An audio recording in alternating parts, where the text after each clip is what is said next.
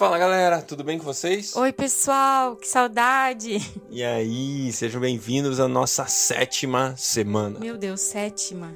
Sétima semana, hoje é o primeiro dia da sétima semana e nós iremos ler Êxodo 35, 36 e Marcos 15. Isso aí, Êxodo 35, 36 e Marcos capítulo 15. Ô pessoal, comenta lá no Insta se vocês estão curtindo a leitura, se tá acompanhando, se tá tendo alguma dúvida, né? Tá bem gostoso ler a Bíblia com vocês, viu? Que Insta? Arroba... Arroba B. Ponto Ponto bliar. Bíblia. Ah, Bíblia. Beleza, então tá bom. Glória a Deus. Deus, obrigado por esse dia, obrigado por essa leitura da Sua palavra. Eu peço que o Senhor fale aos nossos corações. Nós queremos dizer ao Senhor: eis-nos aqui. Eis-nos aqui, Deus. Queremos que a Sua palavra trabalhe dentro de nós, Deus. Que a Sua beleza traga beleza no nosso interior. Em nome de Jesus. Amém. Amém. Êxodo 35 A lei do sábado. Moisés reuniu toda a comunidade de Israel e disse a ela: Estas são as coisas que o Senhor os mandou fazer. Em seis dias qualquer trabalho poderá ser feito, mas o sétimo dia lhe será santo, um sábado de descanso consagrado ao Senhor. Todo aquele que trabalhar nesse dia terá que ser morto. Nem sequer acendam fogo em nenhuma de suas casas no dia de sábado. Disse Moisés a toda a comunidade de Israel: foi isto que o Senhor ordenou: separem dentre os seus bens uma oferta para o Senhor. Todo aquele que de coração estiver disposto trará como oferta ao Senhor ouro, prata e bronze, fios de tecido azul, roxo e vermelho, linho fino e pelos de cabra peles de carneiro tingidas de vermelho e couro, madeira de acácia, óleo para iluminação, especiarias para o óleo da unção e para o incenso aromático, pedras de ônix e outras pedras preciosas para serem cravadas no colete sacerdotal e no peitoral. Todos os que dentre vocês forem capazes virão fazer tudo quanto o Senhor ordenou. O tabernáculo com sua tenda e sua cobertura, os ganchos, as amarrações, os travessões, as colunas e as bases, a arca com suas varas, a tampa e o véu que a protege, a mesa com suas varas e todos os seus utensílios e os pães da presença, o candelabro com seus utensílios, as lâmpadas e o óleo para iluminação, o altar do incenso com suas varas, o óleo da unção e o incenso aromático, a cortina divisória, a entrada do tabernáculo, o altar de holocausto com sua grelha de bronze, suas varas e todos os seus utensílios, a bacia de bronze e sua base. As cortinas externas do pátio, com suas colunas e bases, e a cortina da entrada para o pátio, as estacas do tabernáculo e do pátio e suas cordas, as vestes litúrgicas para ministrar no lugar santo, tanto as vestes sagradas de Arão, o sacerdote, como as vestes de seus filhos, para quando servirem como sacerdotes. Então toda a comunidade de Israel saiu da presença de Moisés, e todos os que estavam dispostos, cujo coração os impeliu a isso, trouxeram uma oferta ao Senhor para a obra da tenda do encontro, para todos os seus serviços e para as vestes sagradas. Todos os que se dispuseram, tanto homens como mulheres, trouxeram joias de ouro de todos os tipos, broches, brincos, anéis e ornamentos, e apresentaram seus objetos de ouro como oferta ritualmente movida perante o Senhor. Todos os que possuíam fios de tecido azul, roxo e vermelho, ou linho fino, ou pelos de cabra, peles de carneiro tingidas de vermelho ou couro trouxeram-nos. Aqueles que apresentaram a oferta de prata ou de bronze trouxeram-na como oferta ao Senhor.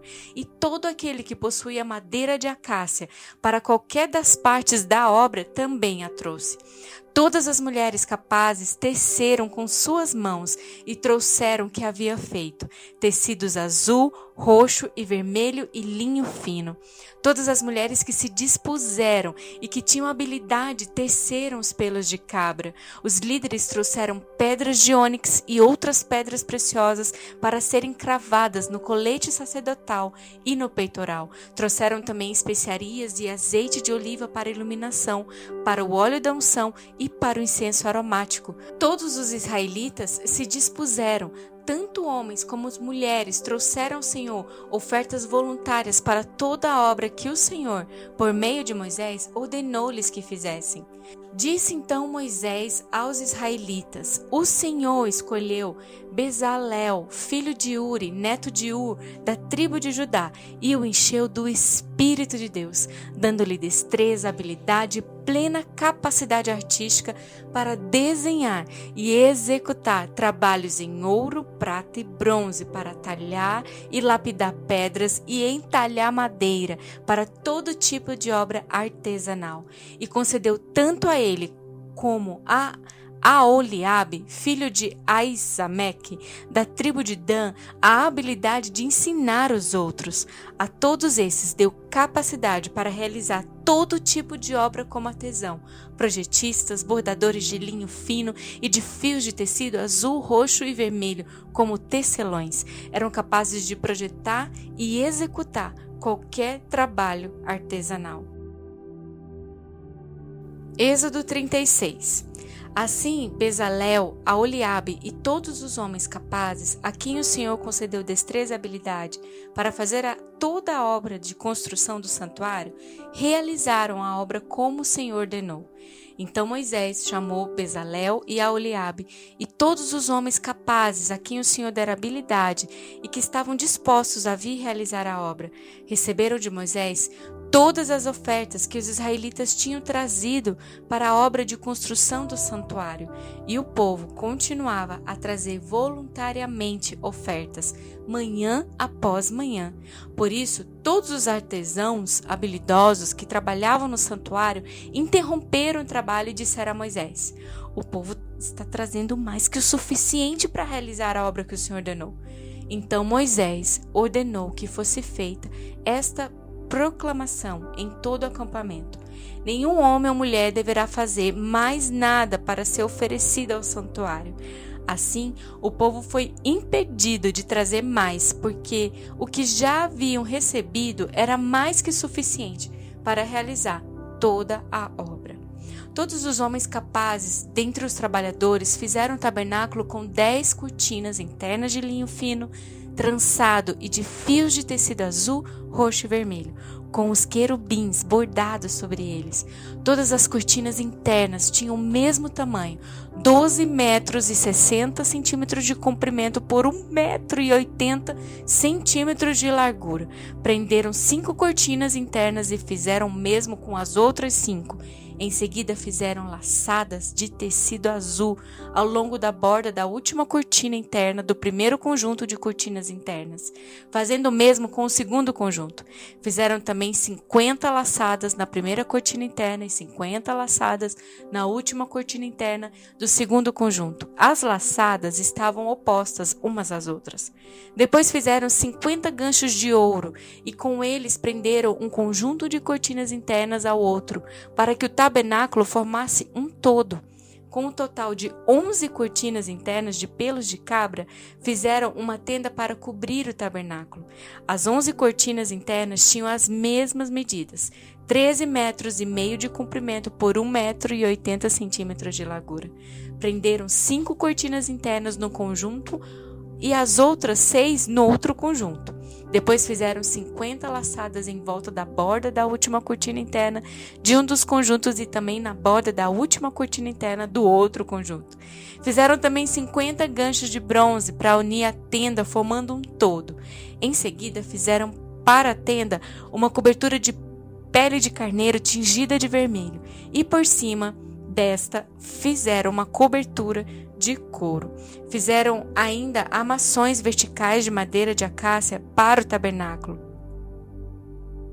Cada armação tinha quatro metros e meio de comprimento por 70 centímetros de largura, com dois encaixes paralelos um ao outro, e fizeram todas as amarrações do tabernáculo dessa madeira. Fizeram também 20 armações para o lado sul do tabernáculo e 40 bases de prata para serem colocadas debaixo delas. Duas bases para cada armação, uma debaixo de cada encaixe. Para o outro lado, o lado norte do tabernáculo, fizeram vinte armações e quarenta bases de prata, duas debaixo de cada armação. Fizeram ainda seis armações na parte de trás do tabernáculo, isto é, para o lado ocidental, e duas armações foram montadas nos cantos, na parte de trás do tabernáculo.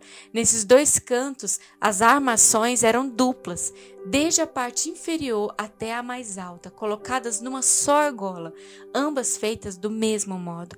Havia, pois, oito armações e dezesseis bases de prata, duas debaixo de cada armação. Também fizeram travessões de madeira de acácia, cinco para as armações de um lado do tabernáculo, cinco para as do outro lado e cinco para os lados do ocidental, na parte de trás do tabernáculo. Fizeram travessão central de uma extremidade à outra, passando pelo meio das armações. Revestiram de ouro as armações e fizeram argolas de ouro para sustentar os travessões, os quais também revestiram de ouro. Fizeram véu de linho fino, trançado e de fios de tecido azul, roxo e vermelho, e mandaram bordar nele querubins. Fizeram-lhe quatro colunas de madeira de acácia e as revestiram de ouro. Fizeram-lhe ainda ganchos de ouro e fundiram as suas bases de prata. Para a entrada da tenda fizeram uma cortina de linho fino, trançado e de fios de tecido azul, roxo e vermelho, obra de bordador. E fizeram-lhe cinco colunas com ganchos, revestiram de ouro as partes superior e a lateral das colunas, e fizeram de bronze as suas cinco bases. O tabernáculo ele fala muito de nós, fala muito do ser humano, fala muito de quem Jesus é e daquilo que Jesus fez por nós. O tabernáculo ele era dividido em três áreas era existia o pátio, o lugar santo e o santíssimo lugar ou o santo dos santos. O pátio ficava no, no pátio ficava o altar de sacrifícios e a bacia de bronze. O altar de sacrifícios fala a respeito da nossa entrega, fala a respeito da nossa carne, literalmente. Era ali que a carne dos animais era entregue para ser queimada, para ser sacrificada. Era ali que a carne era deixada, era ali que a carne era era sacrificada ao Senhor. Logo depois desse primeiro altar de sacrifícios, a próxima o próximo utensílio que estava presente no tabernáculo era a bacia, a bacia de bronze. E essa bacia de bronze, ela era espelhada no seu fundo, porque ela fala é uma figura da palavra de Deus eu e você devemos diariamente, né, constantemente nos apresentar diante da palavra de Deus e nos colocar diante dessa bacia como um espelho. Então, quando nós lemos a palavra de Deus, nós conhecemos Deus, sim, conhecemos Deus, mas também nós estamos conhecendo a nossa situação, conhecendo quem nós somos, conhecendo como estamos, de forma que à medida que nós conhecemos a palavra de Deus, nós somos lavados por essa palavra e nos tornamos cada vez mais parecidos com Jesus. Temos mais duas partes no tabernáculo: o lugar santo, onde tinha o incenso, a mesa de pães e também o candelabro. São mais três figuras. Agora a gente está falando do nosso relacionamento com Deus. O candelabro é a figura do Espírito Santo, aquele que está em nós, que fala conosco constantemente. O altar de adoração, o altar de incenso, fala a respeito da nossa adoração, daquilo que nós prestamos, do nosso culto que nós o culto que nós entregamos ao nosso Deus. Isso também fala do nosso trabalho, das nossas ações, tudo que nós fazemos na nossa vida como atitude de adoração, como atitude de honra a Deus. E tem também ali o pão, a, a parte do pão, a mesa de pães, né? Onde a gente se alimenta da, do pão, do rema, da palavra revelada que vem da boca de Deus. Ali nós recebemos o pão que nos dá sustento por muito tempo. E é bonito ver que chama pão da presença, né? É o pão da presença. Você só recebe esse pão na presença de Deus. É isso aí, porque é ali na presença que o pão é feito, né? Esse pão, lembra daquilo que a gente já falou, né? Existe o Logos, que é o texto, existe o Rema, que é a revelação. Quando Deus pega o texto e transforma ele em pão, né? Eu acho que é disso que a gente está falando, quando a gente pega o pão da presença. E aí, dividindo então o lugar santo do santo dos santos ou do lugar santíssimo, existia o véu esse véu que foi rasgado quando Jesus morreu e ali logo após a arca da aliança, a arca da presença, a arca de Deus, o lugar onde Deus habitou entre os homens, né? E esse é um lugar extremamente poderoso e fala do nosso espírito. Então, corpo, alma e espírito. Nós somos corpo, alma e espírito. Assim, o tabernáculo também nos fala da nossa relação com Deus, como nós nos, relacionamos com Ele e também cada detalhe desse tabernáculo aponta para Jesus. Quando você lê prata, você fala de redenção. Quando a gente fala de ouro, a gente fala de perfeição, santidade, certo, Sá? Sim, os utensílios, quando a gente lê ali detalhes dos materiais que Deus pediu para Moisés utilizar na construção, cada coisa é sombra das coisas celestiais. Fala, é, a gente percebe bem claro que é essa velha aliança no, que está no Antigo Testamento é sombra da nova aliança, está apontando para Jesus. Né? Israel caminhou a sombra das coisas que nós estamos caminhando na realidade delas, né? Então, como você disse, Rafinha, o ouro fala de divindade, a prata fala de redenção, o bronze fala de sofrimento. E falando que, né, Jesus, você é divino, Jesus, você é o nosso redentor, Jesus, você veio e sofreu. As quatro cores ali que a gente vê, né, a, a, da, o azul, que fala o filho, que é Jesus é o filho de Deus, a púrpura, para algumas traduções, que no caso a gente leu aqui no texto roxo, Jesus é rei, carmesim, que é o vermelho, Jesus é o Salvador, e linho fino, que fala Jesus é o homem perfeito. E são quatro cores e, e remete aos quatro evangelhos, porque eles expressam quem é Jesus. Então, se você for fundo em cada significado de cada detalhe, é sempre apontando para Jesus. As peles de carneiro, é, banhada no vermelho, né? A acácia fala de uma madeira incorruptível, ela não apodrece, ela não se corrompe. É, então, tudo isso, se a glória de Deus repousou sobre a sombra, quanto mais agora sobre o verdadeiro que habita em nós, né? E até a, a nuvem que cobria o, o acampamento e o fogo que aquecia lembra muito do Espírito Santo, falando da presença que nos acompanha e o poder de Deus que nos cerca. Glória a Deus. Benção, gente, é isso aí. Marcos capítulo 15. De manhã, bem cedo, os chefes dos sacerdotes com os líderes religiosos e os mestres da lei de todo o sinédrio chegaram a uma decisão. Amarrando Jesus, levaram-no e entregaram a Pilatos. Você é rei dos judeus? perguntou Pilatos. Tu o dizes, respondeu Jesus. Os chefes dos sacerdotes o acusaram de muitas coisas. Então Pilatos lhe perguntou novamente: você não vai responder? Veja quantas coisas o estão acusando. Mas Jesus não respondeu nada, e Pilatos ficou impressionado. Por ocasião da festa, era costume soltar um prisioneiro que o povo pedisse. Um homem chamado Barrabás estava na prisão com os rebeldes que haviam cometido assassinato durante uma rebelião. A multidão chegou e pediu a Pilatos que lhe fizesse o que costumava fazer. Vocês querem que eu solte o rei dos judeus? perguntou Pilatos sabendo que fora por inveja que os chefes dos sacerdotes lhe haviam entregado Jesus. Mas os chefes dos sacerdotes incitaram a multidão para pedir que Pilatos, ao contrário, soltasse Barrabás. Então, que farei com aquele a quem vocês chamam rei de judeus? perguntou Pilatos. Crucifica-o! gritaram eles. Por quê? Que crime ele cometeu? perguntou Pilatos. Mas eles gritaram ainda mais: Crucifica-o! Crucifica-o! Desejando agradar a multidão, Pilatos soltou-lhe Barrabás, mandou açoitar Jesus e o entregou para ser crucificado. Os soldados levaram Jesus para dentro do palácio e reuniram toda a tropa. Vestiram-lhe com um manto de púrpura, depois fizeram uma coroa de espinhos e a colocaram nele, e começaram a saudá-lo. Salve, rei dos judeus! Batiam-lhe na cabeça com, vara, com, a, com uma vara e cuspiam nele. Ajoelhavam-se e lhe prestavam adoração depois de terem zombado dele, tiraram-lhe o manto de púrpura e vestiram suas próprias roupas. Então o levaram para fora a fim de crucificá-lo. Certo homem de Cirene, chamado Simão, pai de Alexandre de Rufo, passava por ali, chegando do campo. Eles o forçaram a carregar a cruz.